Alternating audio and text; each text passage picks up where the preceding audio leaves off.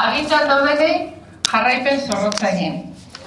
Jaurlaritzatik kanpo geratu ginenean, gogoratuko duzu edanok, esaten genduela, vamos a liderar desde la oposición. Oposiziotik lideratuko dugu herri hau.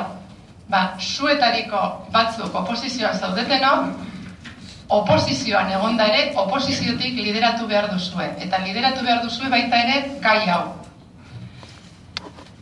Euskarak administrazioetako hizkuntza normala izan behar du. Zerbitzu hizkuntza izan behar du herritarrekin. Harreman hizkuntza administrazioen artean. Lan hizkuntza administrazio barruko eguneroko jardueran. Eskatu, eskatu dizuet, orain eskaintza. Ze eskaintza? Lankidetza. Hemen mailan gaudenok, eta horra aurrean, lehenengo lerro hortan, daudenak, pres gaude guztiok lankidetzarako. Udalekin, uriburu batzarrekin, behar danarekin.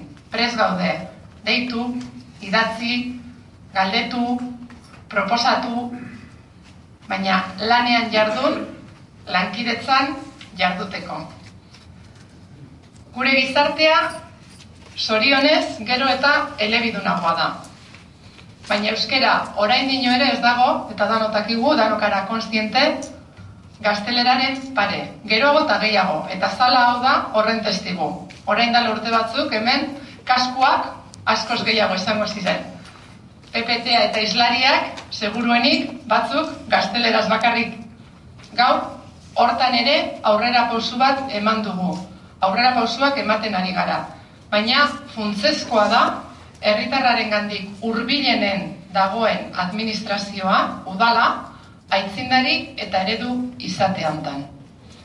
Beraz, lana badaukagu, behar duzuenerako prez gaude, eta emetik aurrera, gotzonek eta patxik hartuko dute hitza eta beraiek emango dizkigute behar ditugun e, argibideak eta azalpenak.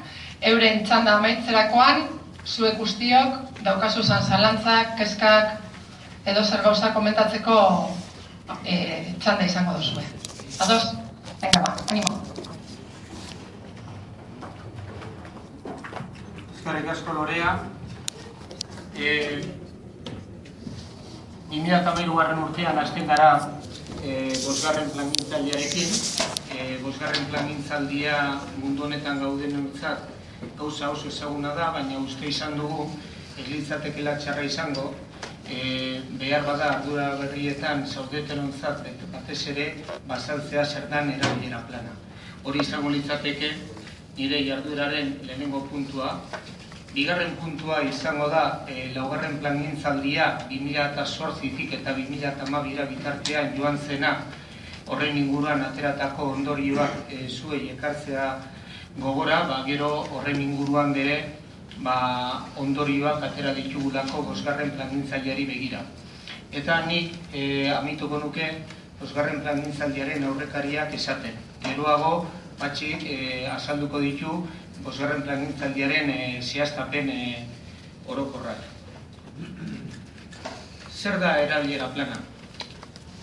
E, ez egin kasu horri, ze hori da nire txuleta, orduan egin kasu nik esaten dudanari e, erabilera plena da tresna bat. Tresna bat zertarako. E, gure administrazioan euskeraz ere egin alizateko. Hemen lehen loreak esan duen legez, urte asko pasatu dira, mila behatzerion eta larru eta bigarren urtean, Euskararen legea onartu zenetik, azaroaren hogeta lau baten, duan laster izango dugu beraren hogeta maikagarren urte hurrena, eta bertan aitortzen da, bai euskera eta bai gaztelania hizkuntza ofiziala direla, eta gainera hizkuntza bietan zerbitzua eman behar zaiola herritarrari ezein arazorik sortu gabe, ezein arazo edo e, deserosotasunik sortu gabe.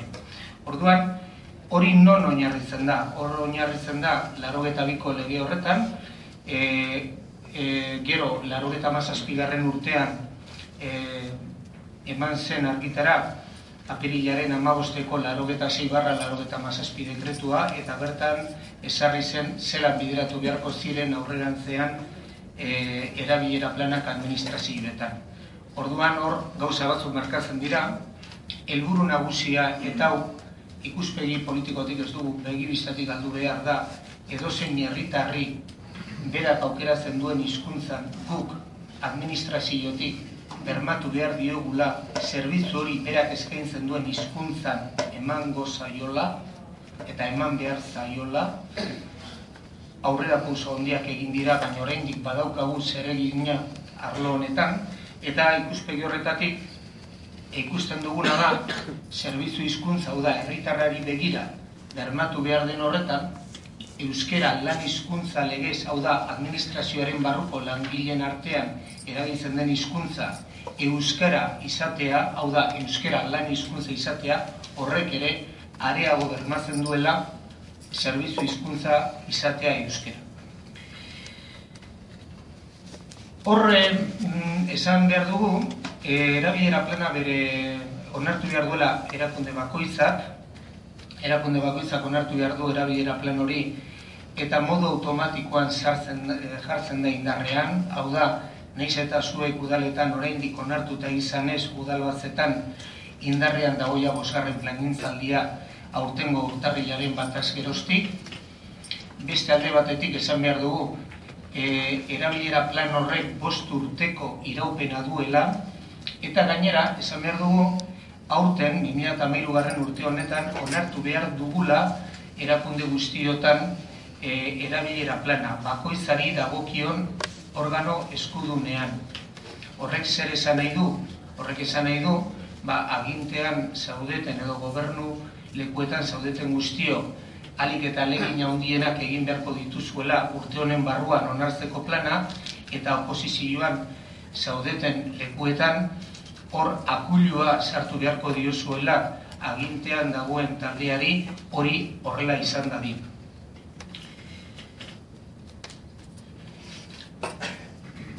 Esan dudana, eta ideia hau da oso horraza da, tresna bata, erabilera plana tresna bada, eta tresna horren helburua da, herritarren hizkuntza eskubideak bermatzea.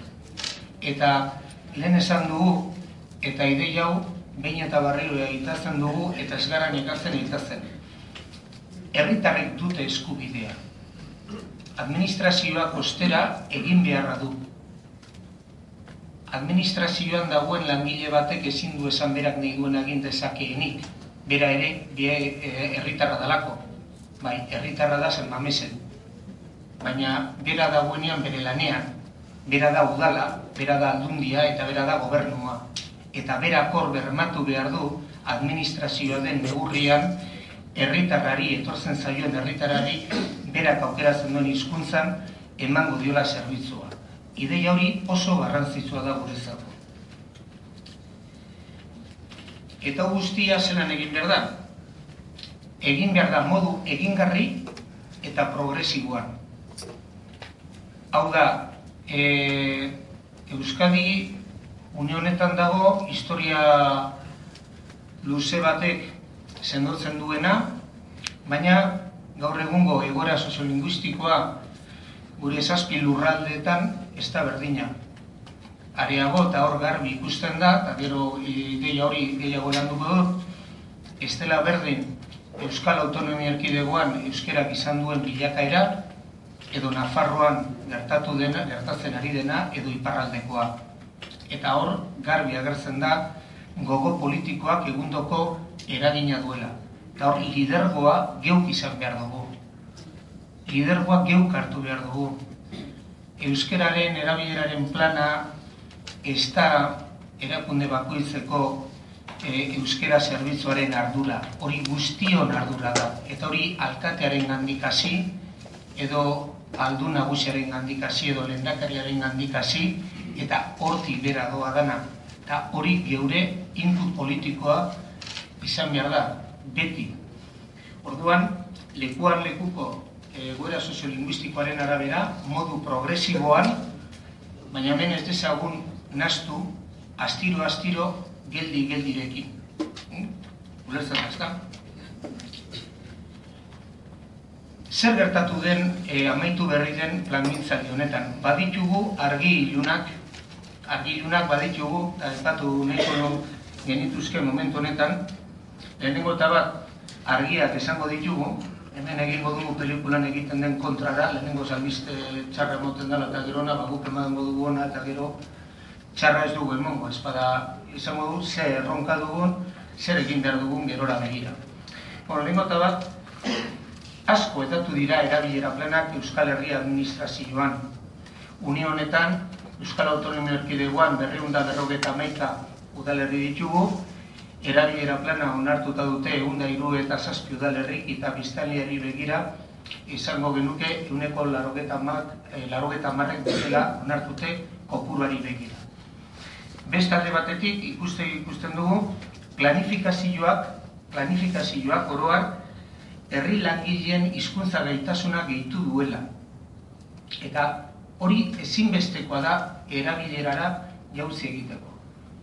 Euskeraz jakin gabe zaila da euskaraz egitea.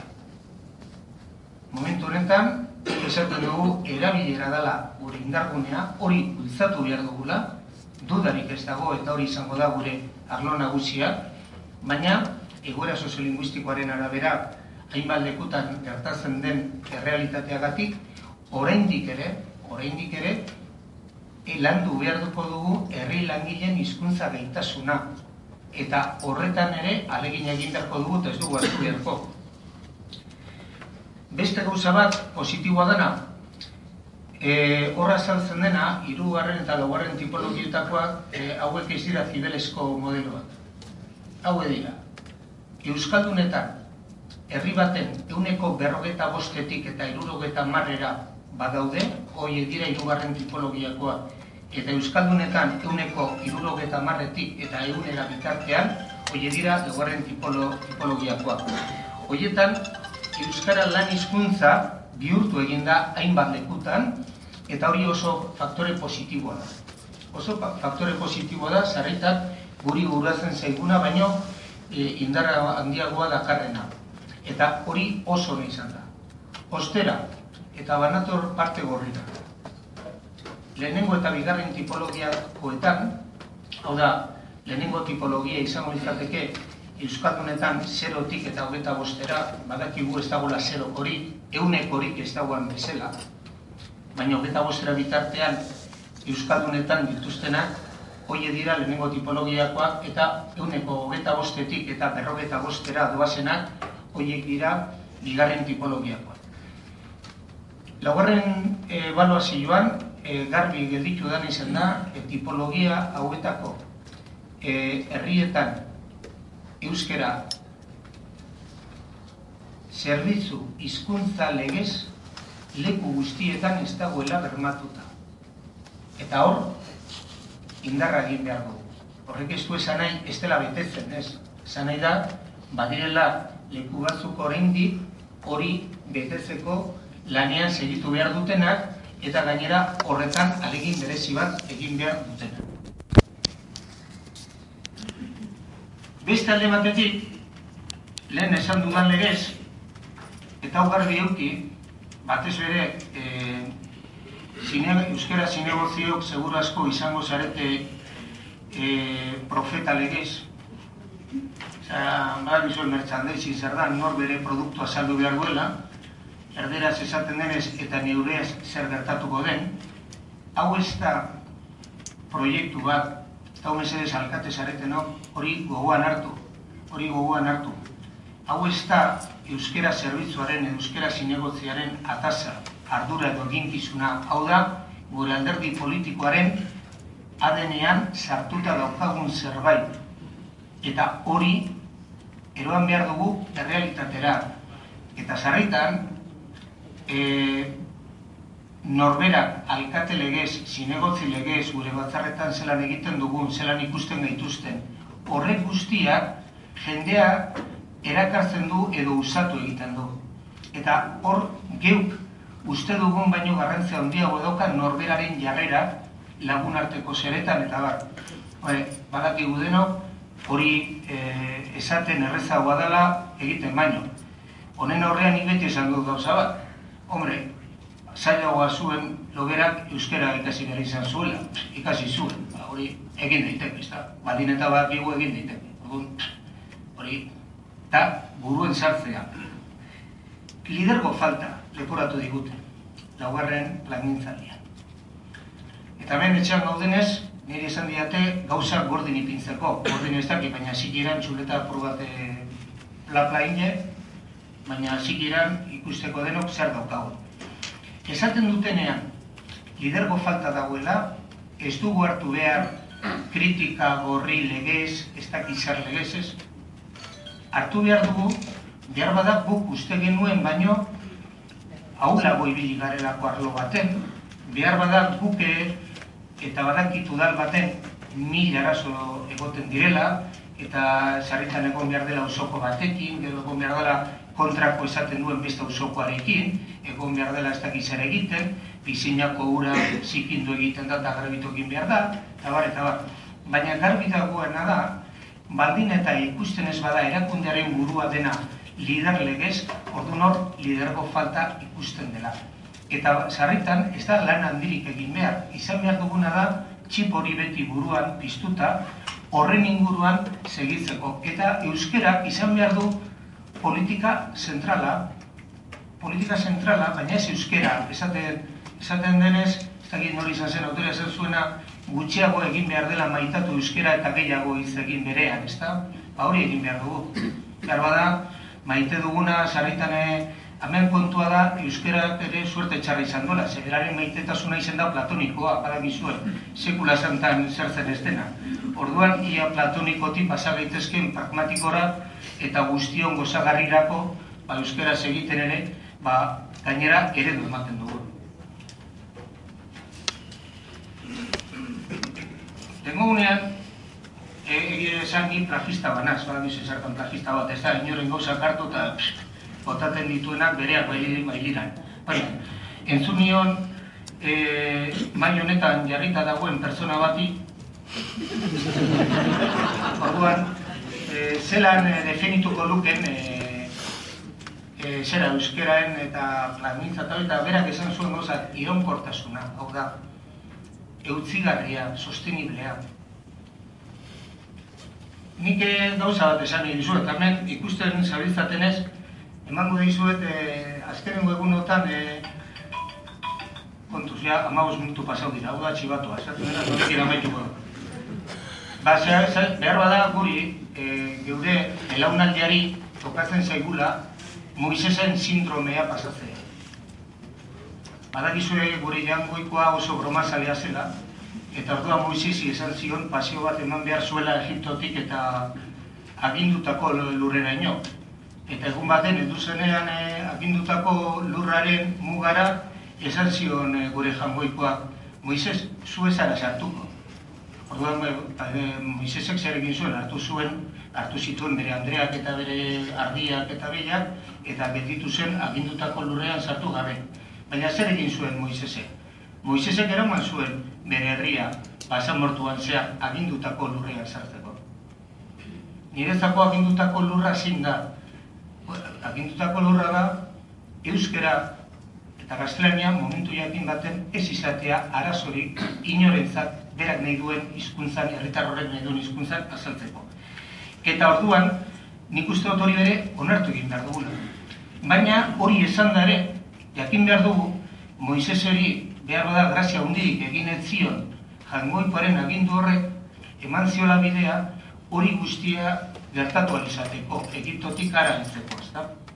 Orduan, nik uste dut honekin amaituko nukera, bakarri gauza bat, kontu pragmatiko bat, derrigortasun indizea gutxienekoa da, eh? Ulertu da, ezta? Hortik gora, barra libre. Ganoraz, zentzunez, baina barra libre. Eskerrik asko.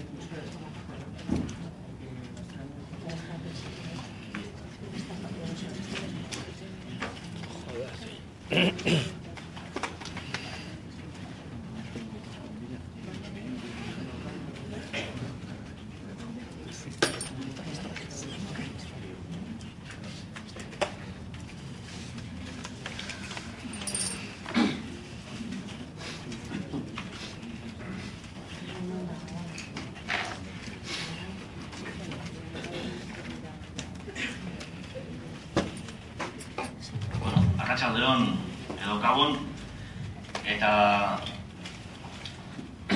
lehenik eta behin eskerek asko hemen, hemen etorri zeratzako, beste, beste jente, ez dakite guri e, erantzutera, guri galderak egitera, edo gero guri egurra batera, eta egitera etorri zeraten, baina ez daugaz meritu makarra, azte azken batean eguntzean ordonetan ona, ona etorri zeratik.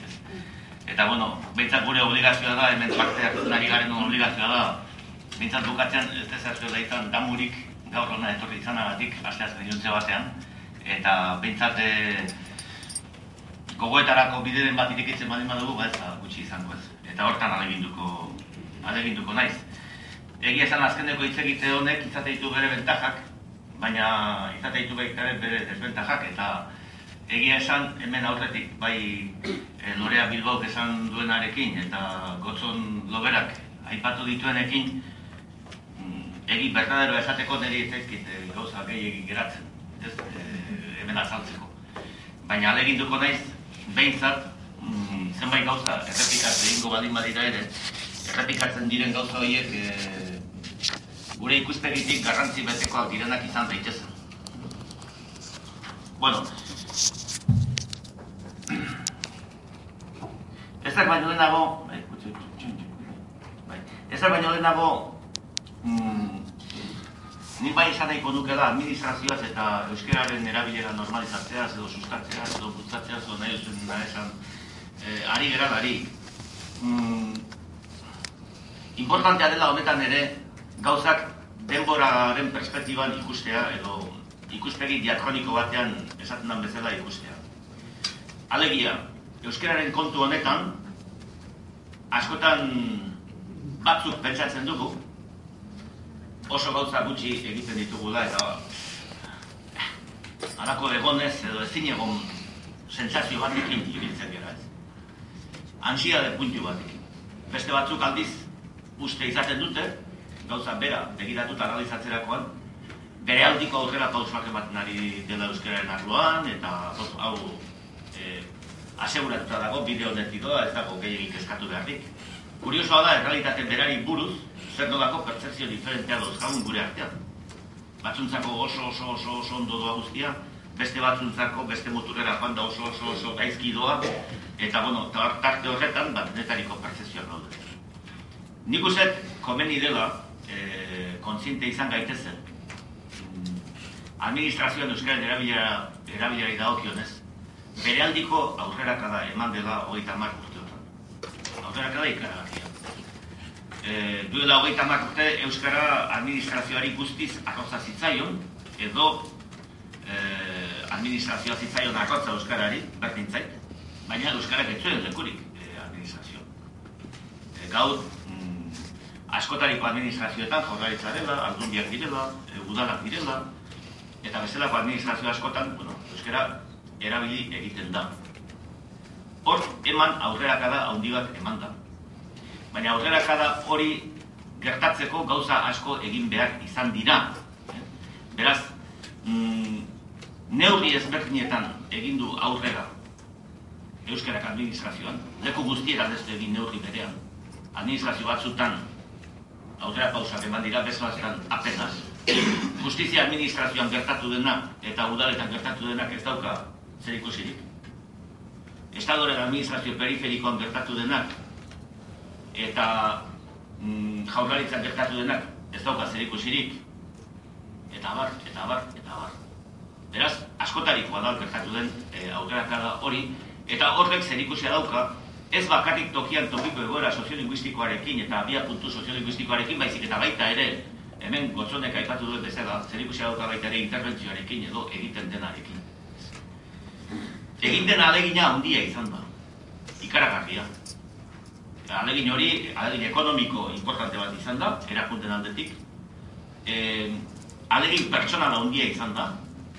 Erri langile eta funtzionario eta langile askok ikasi du euskara digarri hizkuntza bezala. Eta horrek alegin handia eskatzen du. Askotan, gauza hauei ez da, behar bezkako garrantzik ematen ez ba, lanotutan joan da euskara ikastera eta lan horretan joan euskara ikastera, baina joan egin behar izan du, eta alegin hori egin egin behar izan du, eta bigar hizkuntza bat ikastea e, mm, neketsua dela, ba, horretan alegindu garen guztiok dakigun zerbait da. Hemen alegina jende askok e, egin du, eman diren aukera pausoak emateko. Egin den alegin horri atera ote diogu behar besteko etekinik. Nik eh, esango nuke kasu batzutan bai, baina oroar, oroar, nire impresioa da, administrazio publikoan, egin duguna baino zerbait gehiago egin zitekeela kasu askotan, ez beste batzutan, eta egin dugun ahalegin horri, etekin handiagoa ateratzen asmatu beharko genuke. Modu, nahi baduzek, karikatura moduan esan da, e, herri langilek edo funtzionariek euskera ikasi baldin badutela nortutan, suposatzen da ez dutela ikasi, edo ez dugula erabaki guztio artean ikasi dezaten, e, beren bilogekin euskaraz egiteko. Hori oso ondo dago, primeran, ondo dago. Hori ere aukera pausoa da. Ez du ezak txapik, dena da, on, dena da zakurako. Baina, suposatzen da, alegin hori egin dela, euskera administrazioko eguneroko lanean erabiltzeko gai izan daitezen eta erabili dezakegu.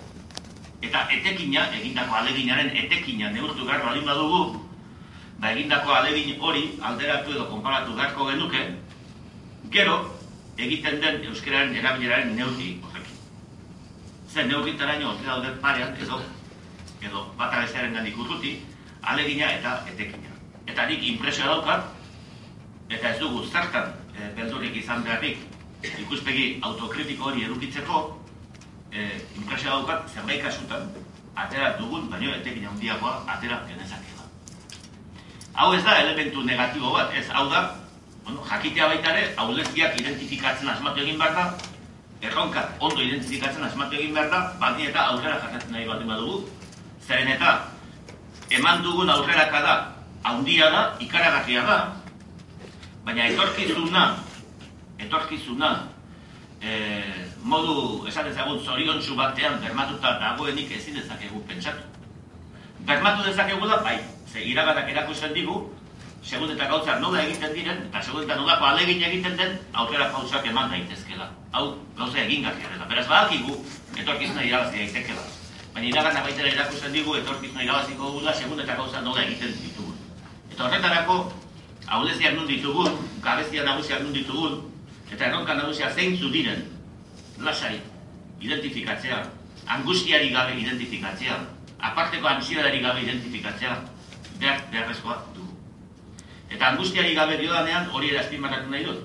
Zer eta gehiagitan baita ere gauzak hobeto joan ditzezen nahiko genuke no, euskararen kontu hauetan, oso emanak gara, jarrera victimist, victimistetara eta jarrera eskorretara eta eta giro ilunetara.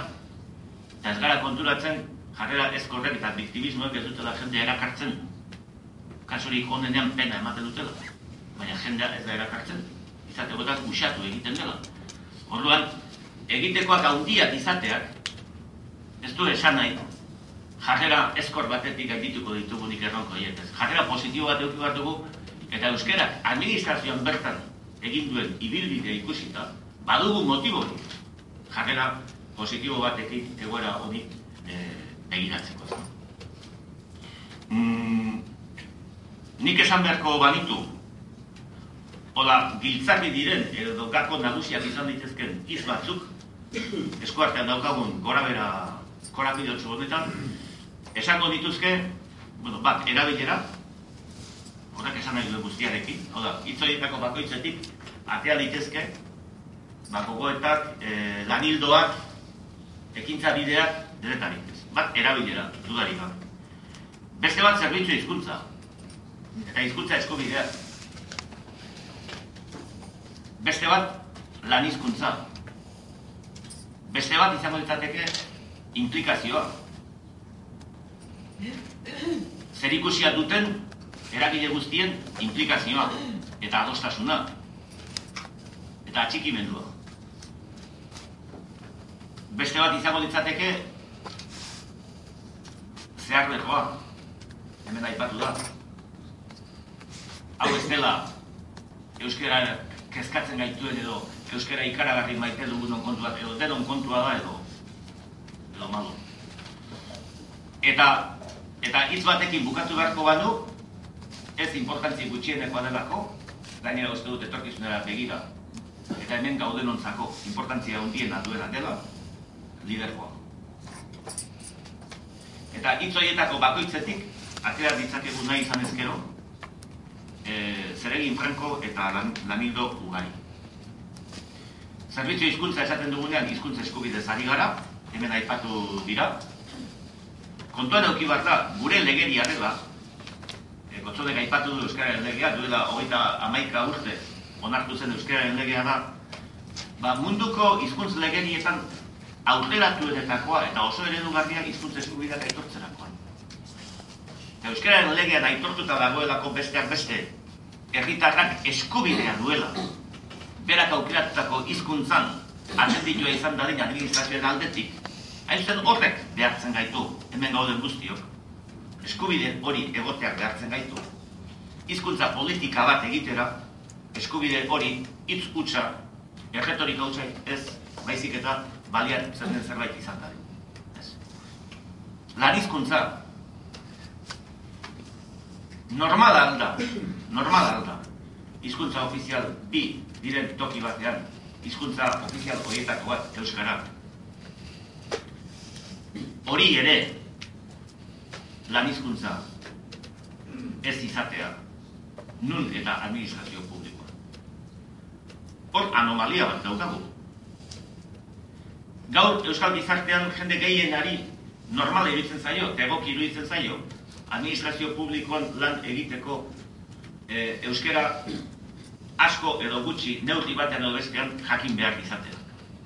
Eta obligaziozkoa espaldin bada, segun eta zer lekutan den eta bat eta bat, gutxi edes hori puntuazia eta baloratzea. Hori, bueno, vale, izango dira eta badira batzuk, hori ere gehiagikeriatzat jotzen dutenak, ez? Jonek barre egiten du, ba, seguru burua du peide dauka, ba, esate baterako, ba, gaur izan dugun agerraldiagatik, adibidez, badira, eta kontuan eduki bat dira, ze horiek ero daude. Baina jende gehienak hori normaltzak ikusten.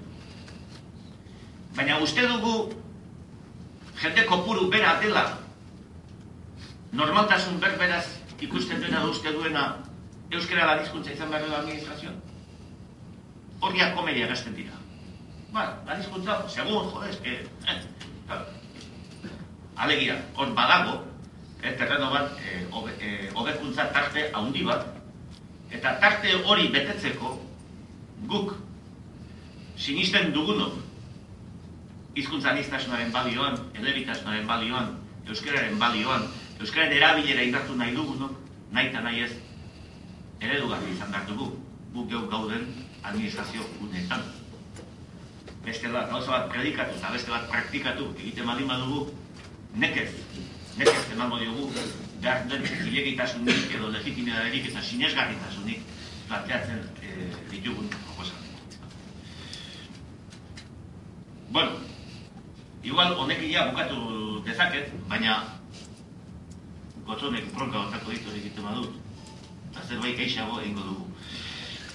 bueno, hemen, eh, bueno, bi apartadutan eh, zatitu dut zuei hemen azaltzeko, ez? Batetik, Euskaren erabila normalizatzeko planen horretaz ari garen ez, da bosgarren plan gintzaldiaz ari garen ez, ba, plan horien oinarrizko edukia zein izan beharko ditzateken, eta zein legezko testu ingurutan kokatzen den, eta bestetik, bosgarren plangintza dirako administrazioetan oroa e, egin behar diren, egiten ari diren, zenbait tokitan dagoeneko egin diren, gutxitan, baina egin diren, eta egiteko prozesua dauden horietan, bete beharreko irizpide e, orokorrak. Mm, bi apartatu horietan, e, saiatuko nahi zuen zerbait azaltzen. Lehenengo, lehenengo apartadua, izango litzateke beraz, zein da plan horien edukia. Bueno, gotzo ondo eben, hain zuzen dara hori dekretua, hori dugu, oinarrizko testu legala guztiotarako, ba, azaldu du nola, e, bere artikulu batek esaten duen, herri administrazioekin euskaraz jatuteko eskubira dutela herritarrek, administrazioek ari herritarrari berak aukeraturiko hizkuntzan atenditzekoa eta horregatik hain zuzen ere euskara zerbitzu hizkuntza naiz lan hizkuntza modura normaltasunez erabiltzeko erabakiak hartu behar dituztela nahi ez administrazioek. Hortako abia puntu nagusia, ez bosgarren plangintzaldi honena, baizik baita ere aurreko lauena, baina hau da dugun abia puntu nagusia. Plan horiek gutxienez jaso behar dute dagokion erakundearen hizkuntza egoera, hizkuntza eskakizunak, zer indize tokatzen zaion, erabilera bultzatzeko zen neurri hartzen dituen, jaso behar du plan horietan hizkuntza eskakizunen edo perfilen eta perfil horien derrigortasun datetan aldaketari badin badago ze aldaketa egiten dituen, jaso behar du zerbitzu hizkuntza eta lan hizkuntza izateko zer nolako neurriak finkatzen dituen, lan hizkuntza esaten duenean, hain zuzen ere zailtasuna hundien akotxe daudelako, egin behar duena da plan horietan zehaztu, zehaztu, eh, lan hizkuntzatzat euskera erabiliko duten lanpostuetan zein funtziotan izango den lan hizkuntza. Ez baitago pentsatzerik, atzo arte lan hizkuntza gaztelania soilik izan duena, bihartik norbaitek ala erabaki duelako, euneko eunean euskera izango dela lan hizkuntza. Prozesu hauek hori baino askozaz ere korapilatzoa badira. Otan, erabaki egin behar da, zein funtziotan, zein funtziotan planteatzen den, bosgarren plan honen barruan bost urterako, zein funtziotan, orain arte gaztelania lan hizkuntza zuenak izango duen euskara lan hizkuntza. Hizkuntza ofizialen erabilerarako irizpideak jaso beharko dira baita ere eta horrekin batera edo horri lotuta kontratazioa administratiborako hizkuntza irizpideak. Ez du ezaiogun bigarren parteari. Alegia, bosgarren plangintzaldirako edo planetarako irizpide orokorrak zeintzuk diren azaltzeari. Irizpide orokor hauek Eusko Jaurlaritzak prestatuak dira, Eusko Jaurlaritzaren egitekoetako bat da. Ez bakarrik bere Euskara erabilera plana egitea, baizik eta baita ere herri administrazio guztiei euren planak egin ditzaten irizpide orokor batzuk ematea, eta irizpide orokor horiek dira, hemen azalduko e, ditugunak. Loreak bere interbentzioan esan duen bezala, e, hau guzti hau gero bakoitzak bere egoerara egokitu behar du eh, ez da gauza bera eh, bi egin litekeena, irizpide oroko hauekin, edo azpeitin egin litekeena. Ez da gauza bera administrazio handi batean egin litekeena, edo administrazio txikiago batean egin litekeena. Ez da gauza bera, herri langileak Euskaraz lan egiteko gai direnak euneko iruro dituen administrazio batean, euneko gehi dituen batean, edo euneko laro dituen batean egin litekeena. Zemen ez gera ari amets haundi bat diseinatzen hemen ari gara bost urterako langintza bat egiten. Barakigu, hemen di bost urtera, Euskara erabilera ez dela egongo normalizatuta, herri administrazioetan. Gure helburua da, hemen di bost urtera esan izatea, bost urte atzera begiratu nun geunden, eta gaur nun gauden, benetan, benetan, kuantifikablea den aurrera gauzak eman da e, egon izatea.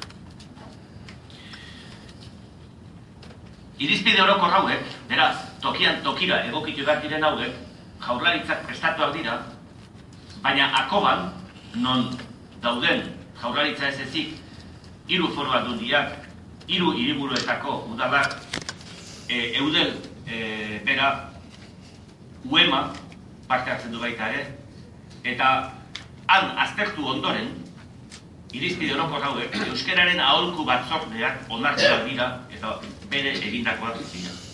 Hori aspektu importantea da, adostasunari edo adostasun mailari dagokionez.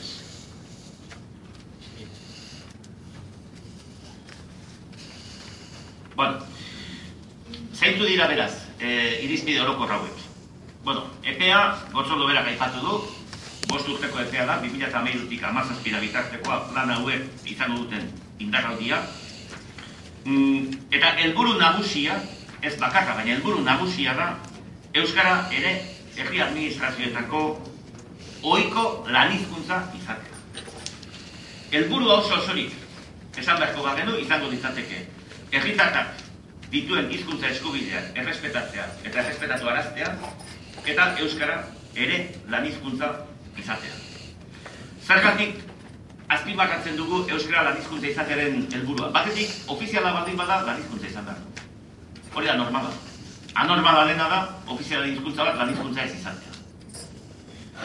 Gainera, duela amabost, hogei urte ez bezala, eta duela bost urte baino ere hobeto, dagoenekoz, dagoenekoz, herri administrazioetako eunek, langileen euneko iruro gehi gutxi gora bera, tokitik tokira aldeak daude, noski, baina bataz beste baitzik nari nahi, e, bere hizkuntza eskakizuna edo perfila egiaztatuta dauka, eta lana euskeraz egiteko gai da neurriren batean. Euneko iruro gehi gutxi gora bera.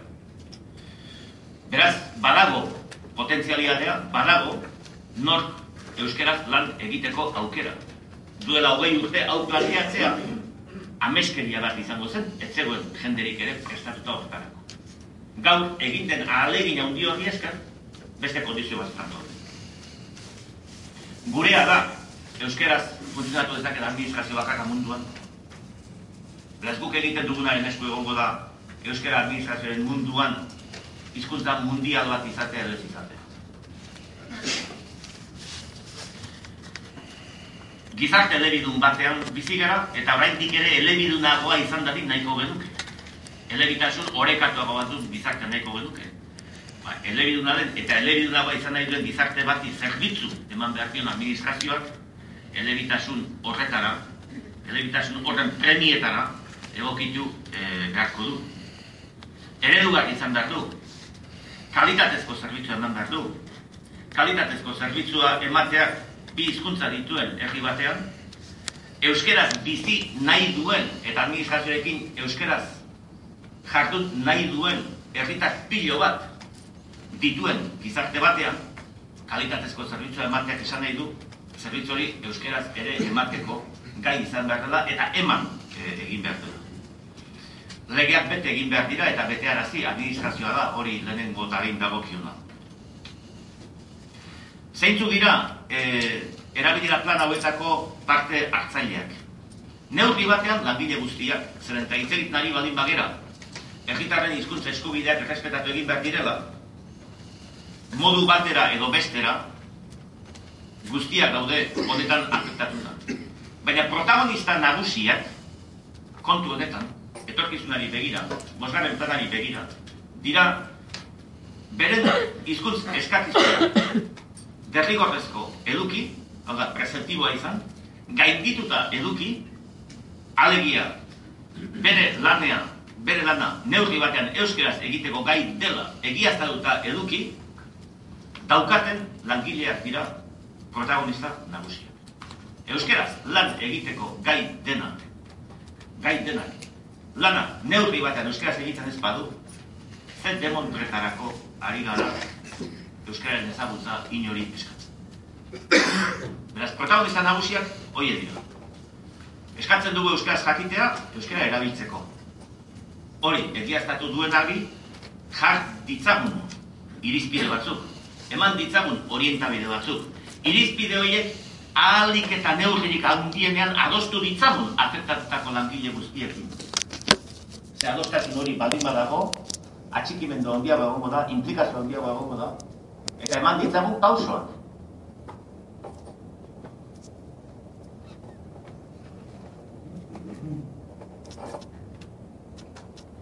Izkuntz sisteme, izkuntz eskakizune edo pertuian sistemaren garapena.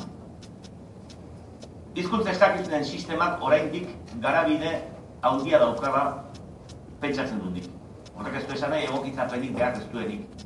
Baina esango nuke sistema horrek egokitzapenak gehiago behar dituela sistemaren beraren izaeran baino bere aplikazio. Aplikazio. Momentu honetan indizea, indizea badakizu dela eh, administrazio bakoitzak, ondo ezagutzen dute, ba, zen neurritan, zen portzentajetan eskatu behar duen euskararen ezagutza perfilen batekin, ezinbesteko bezala, presentio bezala, eta indize hori ateratzen dela, administrazio horren guneko Euskaldunak gehi Euskaldun elebidunak edo Euskaldunak zatibi ematen duena ematen duenak indize.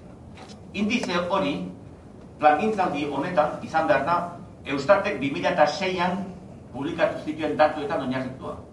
Eta horrek esan nahi du aldaketak egongo direla e, toki batetik bestera, Eta Euskal Autonomia Erkidego mailan esate baterako indize hori lau puntu terdi altuagoa izango da bosgarren plangintzaldirako aurreko plangintzaldian baino. Lau puntu terdi e, lanpostu gehiagotan jarri beharko dira e, derrigortasun datak. Indize horren izaera, eta hori importantea da, gotzonek aipatu du izaera hori dela gutxienekoa minimoa. Hau, hain zuzen ere, Euskal Herriko Auzitegi Nagusiak Bizkaiko e, diputaziotik, oker espanago diputazioaren zerbitzu batetik, eh, hobeto esan da, planteatutako elegite bat, errekurso bat dela medio, hemen gauzitegi nagusiak, indize hori, gutxienekoa dela, e, esan du. Honetaz beti izan dire eztabaidak hori gutxienekoa da, edo da gutxienekoa eta gehienekoa, hortik ez dago pasatzerik, bai, bueno, momentuz, e, daukagun, epaiak esaten duena da, hortik bera ez, hortik gora, bakoitzak ikusi beharko dut. Eratigortasun datak nola ezagin, ze irizpide jarraituz. Bueno, irizpide orokorra hauetan ematen da urrentzera bat. Lehenik eta behin, erabilera planari, planaren helburuetara lotu behar dira derrigortasun datak, perceptibidadeak. Alegia, erabilerarekin lotu perceptibidadeak. Jartitzagun perceptibo bezala, perfilak, lanean euskera erabiliko dutela erabaki dugun lanpostuetan. Kontu eduki ditzagun baita ere, lanpostu horiek zer nolako ataletan dauden, eta atal administratibo horiek zer nolako hizkuntz ezaugarriak dituzten. Kontu eduki ditzagun, jendauteko lanpostuak diren edo ez.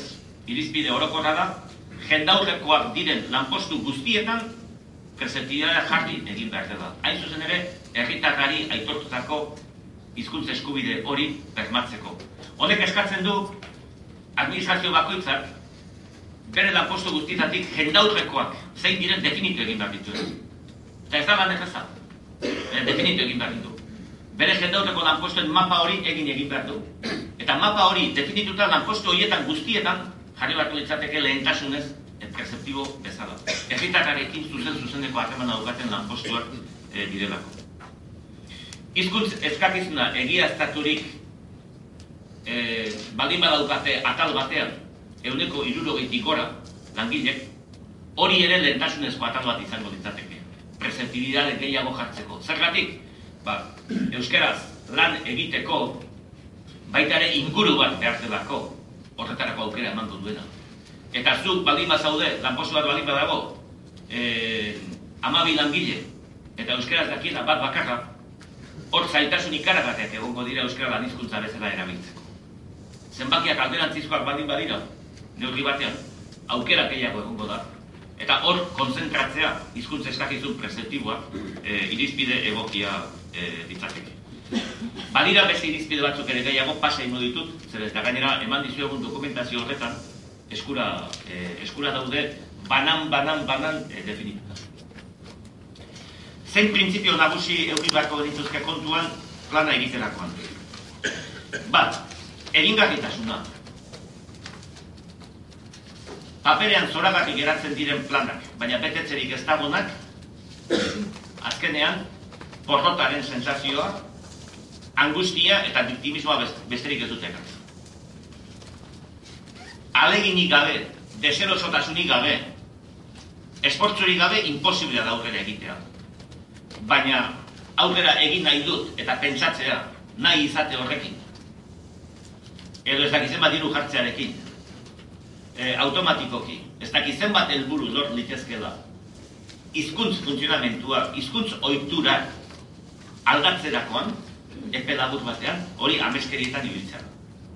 Beraz, alegina, esportzua, deselosotasunak asumituz, e,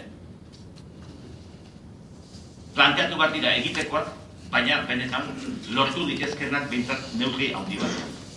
Eta horretan malgua izaten ere jakin behar da. Batzutan itxutu egiten gera.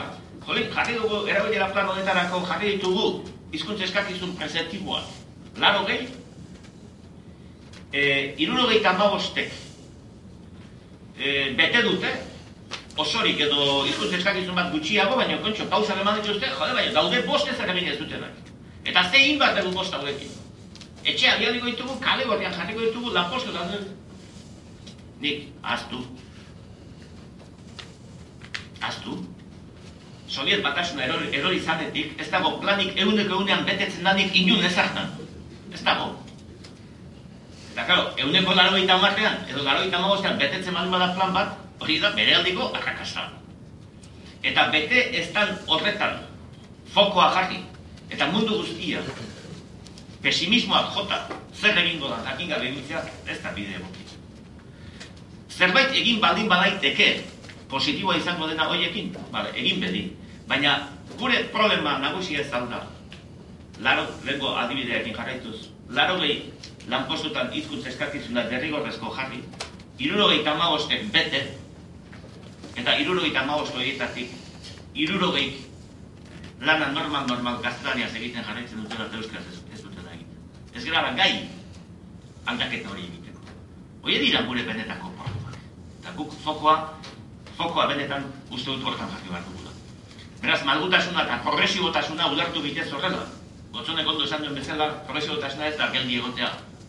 Progresibotasuna ez da geldotasuna. Progresibotasuna bada pragmatismo mordoa, errealismo puntu ikaragarria, eta realismo hori gabe eta pragmatikotasun gabe ez da aurrera egiten. Mitinak bota gaitezke. Baina aurrera egin modu eraginkorrean, pragmatikotasun gabe, errealidadeen printzipioari bizkar eman da, ez dago e, egiten.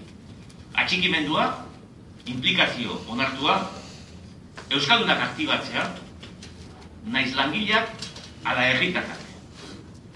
Erritak Euskaldunek ere administrazioarekin euskaraz jarduteko gogoa mai gainean jarri behar dute. Eta administrazioa kapaz izan behar du gogo hori pizteko, gogo hori azaleratzeko, gogo hori aktibatzeko. Baina hor egon behar du interakzio bat. Erritar euskaldunen, langile euskaldunen artean. Adostasuna, eta lehen esan dudan bezala, lidergoa. Ikusten duzu, hemen badirudi errata bat dago da, ez eh, horren beste aldiz, lidergoa implikazioa, lidergoa implikazioa, lidergoa implikazioa, ez. Ez ezinbestekoa dugu, benetan, ezinbestekoa dugu, lidergo hori, implikazio hori, onelako transatlantiko bat aurrera eramonko badin bada.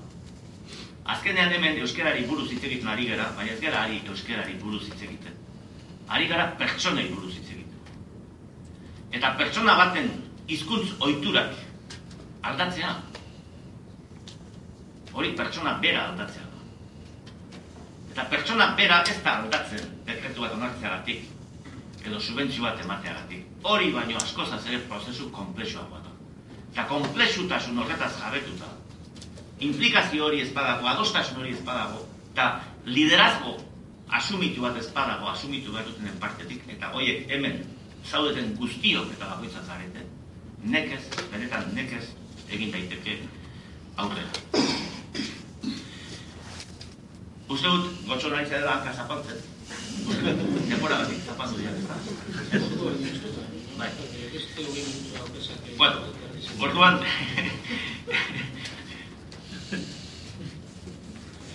bueno, irizpide horoko rauek, sei atabetan dauzkagu eh, banatuta. Eta, bueno, ez dizkitzu ez danak, banan-banan azalduko eh, dokumentazio horretan, banatu zaizien dokumentazio horretan eh, egon badu. E, lehenengo irizpide orokor hori, Euskara sustatzeko ekintza planaren barruan jasota dago, e, da administrazioa du Euskararen erabilera sustatuta bermatzea, eta izenburu horren segidan, planteatzen diren kontuak dira, erakunde bakoitzak nahi eta ez bere hizkuntz kudeak eta plan bat eduki egin behar duela, planik gabe, ez plana panazea dalako, ez dago milagrorik, baina plan bat ez baldin badago ere ezin dira, helburuak e, finkatu, ezin dira neurriak zehaztu, ezin dira adierazleak jarri, horretarako da ditugu hizkuntziko eta planak. Erritarreko, erritarrekiko harremanetan hizkuntza ofizial biak erabiltzeko bermea emateko neurriak, hizkuntza paisaian hartu beharreko neurriak, naiz barrura begira, naiz kanpora begira, agerraldi publikoetan Euskara lehen estea, esan beharrik ez dago, hau esaten dugunean, neurriak ez dira da izan berdinak bi asperin edo azpeiti, lehenko adibidearekin e, jarraitzeko. Baina bietan, tokiko egoera soziolinguistikoaren arabera, plantea daitezke neurriak euskararen erabilera lehen estekoa. Leku batean lehen este izan daiteke euneko hogeita bostean erabiltzea. Oso, oso, oso, oso leku apal batean. Eta beste batean, lehen esteak esan daiko du euneko erabiltzea. Baina, printzipio hori aplikabe di, ezta. Eta kargudunen, kargudunen euskararekiko jarrera eraginkorra izatea. Beste irizpide bat da, bigarrena, euskara ere lanizkuntza izateko e, neurriak hartzea. Hemen nagusiki, hiru neurri espartu planteatzen dira, bat, dagoenekoz, hainbatetan errepikatu dudan, ba, izkuntza eskatizuna egia estatuta dutenek, eta euskara erabiltzeko gai direnek, progresiboki neurri batean lan hizkuntza bihurtzea euskara. Neurri batean esaten duan esan dut funtzio batzutan. Ez nahi eta ez eguneko unean.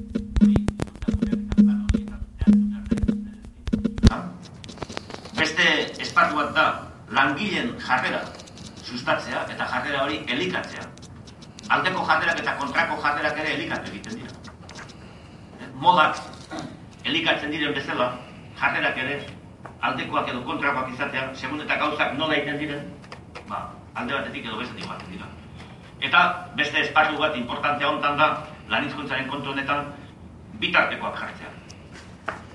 E, hizkuntza eskakizuna egiaztatuta eduki daukaten langile askok, euskera ez erabiltzeagatik, batez ere bigarni hizkuntza gisa ikasi duten langile askori, ez erabiltzeagatik euskara erdoldu egin zaie. Eta ez dute behar beste segurtasunik sentitzen beren lanean normaltasunez euskaraz jarduteko. Eta jendeak e, hizkuntza bat suelto-suelto erabiltzen duena badaukanean, gaztelania, beste batea salto emango badin badu egunero, astelena, azkarte, azteazken da, egunero, egunero, egunero, egunero, bere buruarekin nahiko seguru sentitu behar du. Eta seguru sentitu dadin, ba, bitartekoak jarri behar, jarri behar zizkio. Etengabeko prestakuntza, trebakuntza egoki bat ematea, lanean dabilzkin aplikazio informatikoak eta tresna informatikoak euskaraz jarduteko txukun-txukun egoki eukitzea, e, ez bakarrik euskaltzeriaren azterketa bat aprobatzeko moduan, baizik eta lan ikaragarririk egin gabe entenditzeko moduko euskara batean gauzak idatzita egotea, eta bar, eta bar.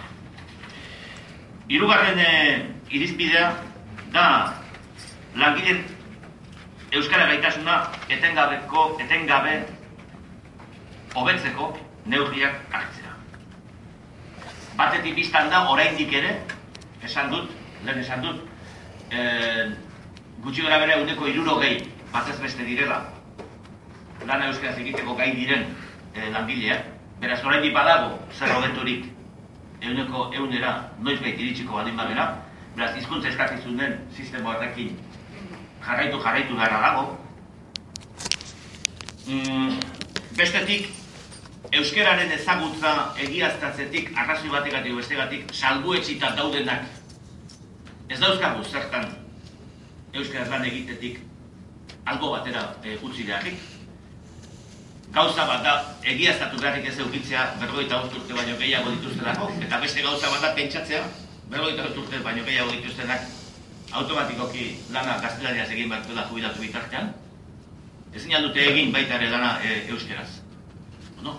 Ba, hoien etengabeko prestakuntza hori ere zaindu egin beharko egin beharko da plan horren e, barruan.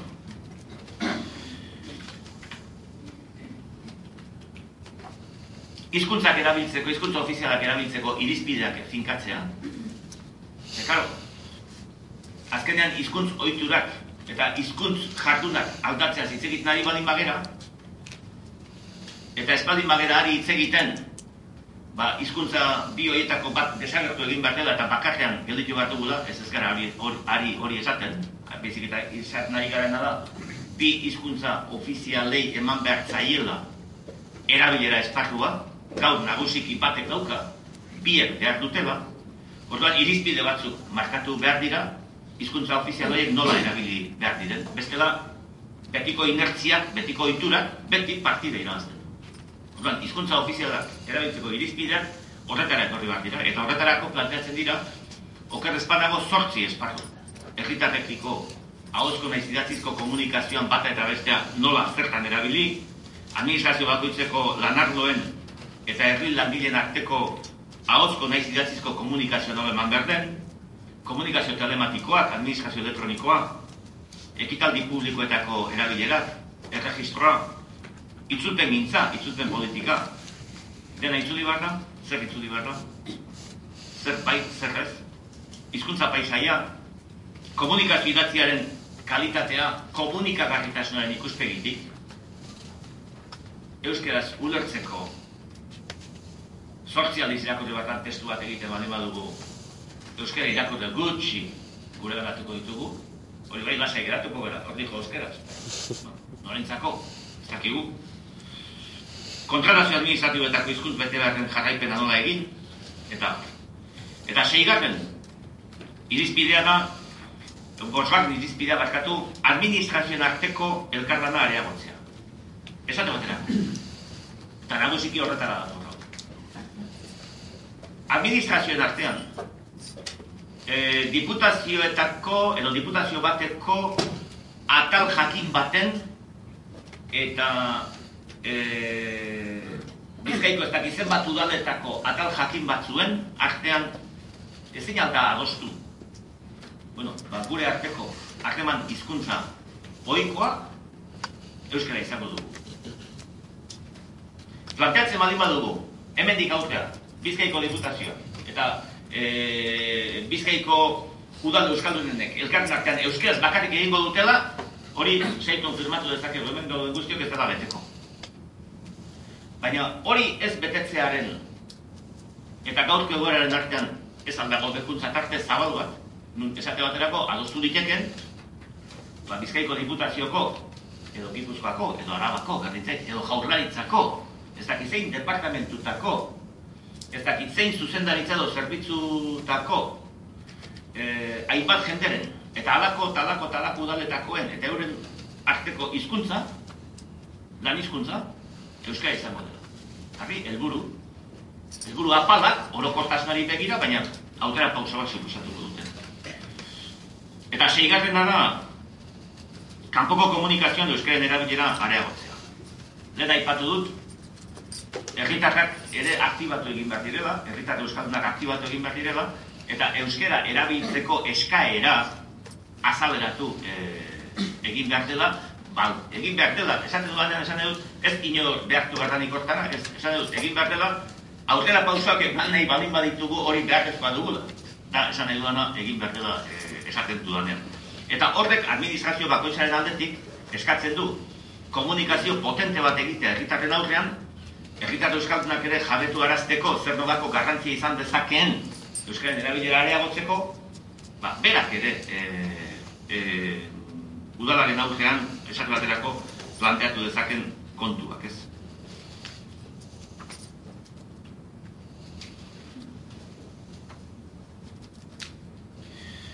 Laburtuz, plan hauek adierazleak behar dituzte ezinbestez, segun eta irizpide horiek nola aplikatzen diren, nola egokitzen diren leku bakoitzera, eta segun eta nolako neurriak jartzen diren horiek euren adirazleak behar dituzte, baina badira arlo nagusi batzuk ezin bestean plan hauek erantzun eman behar dituzte. Erritarren hizkuntz eskubideak bermatzeari begira jendauteko lanpostuak, hoi da atal giltzarri dena, lan hizkuntza beste giltzarria, herri administrazioen arteko harremanak beste elementu giltzarria, eta lidergoa, implikazioa, beste elementu giltzarria. Gune geografiko euskaldunetarako ere irizpide batzuk badaude, pasa ingo ditut, denbora batik, eta tartea irikiko dugu e, lorearen baimenarekin, ba, zuen galdera edo iradokizun komentario edo iritziak eh, azaltzeko. Eskerrik asko.